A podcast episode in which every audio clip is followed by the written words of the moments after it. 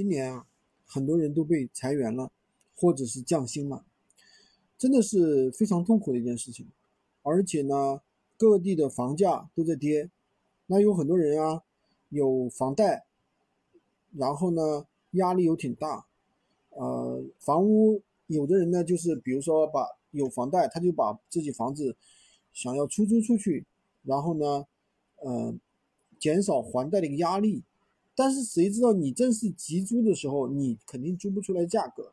像我们这里的房子的话，正常价格要租到八千九千，那有的人就只租到六千六千八就出租了，出的真的是非常便宜，而且房子的价格也降了很多。所以说今年的话，对于所有人来说，真的是特别特别难的一年。但是我想说的是，大家不要觉得这个难已经到头了，接下来下半年。明年有可能更糟糕，因为经济的一个恢复，它是需要时间的，可能三年，可能五年才能够作为一个周期去恢复。所以说，很多人现在还没有清醒是什么？就是这个做副业的一个必要性，对吧？你去看我们群里面的很多学员，他们虽然说做跟我们一起做副业，每天的收入其实。也不是说每天很夸张啊，几千块几千块，每天有个三五百块，对吧？那一个月下来可能有个五千、六千，甚至一万块，那不就是很好吗？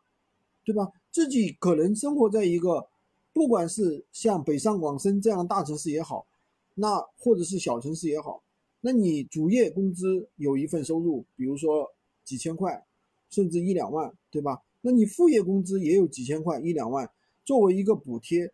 那你这样的话就不是很好吗？哪怕哪怕哪一天突然失业了、降薪了，你也不用慌啊。为什么？很简单，我这里有一个副业，有一个保底收入啊。所以说，很多人就借口啊，我很忙，我很忙，我没有时间，我怎么怎么样。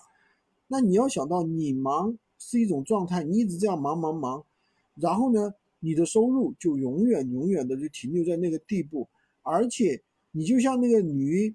在那个磨盘上拉磨一样，始终是被你的工作赶着走，大家明白吗？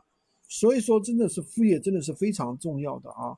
今年大家不是说要怎么样啊，每个人都得要有一个副业，好吧？今天就跟大家讲这么多，喜欢军哥的可以关注我，订阅我的专辑，当然也可以加我的微，在我头像旁边获取闲鱼快速上手笔。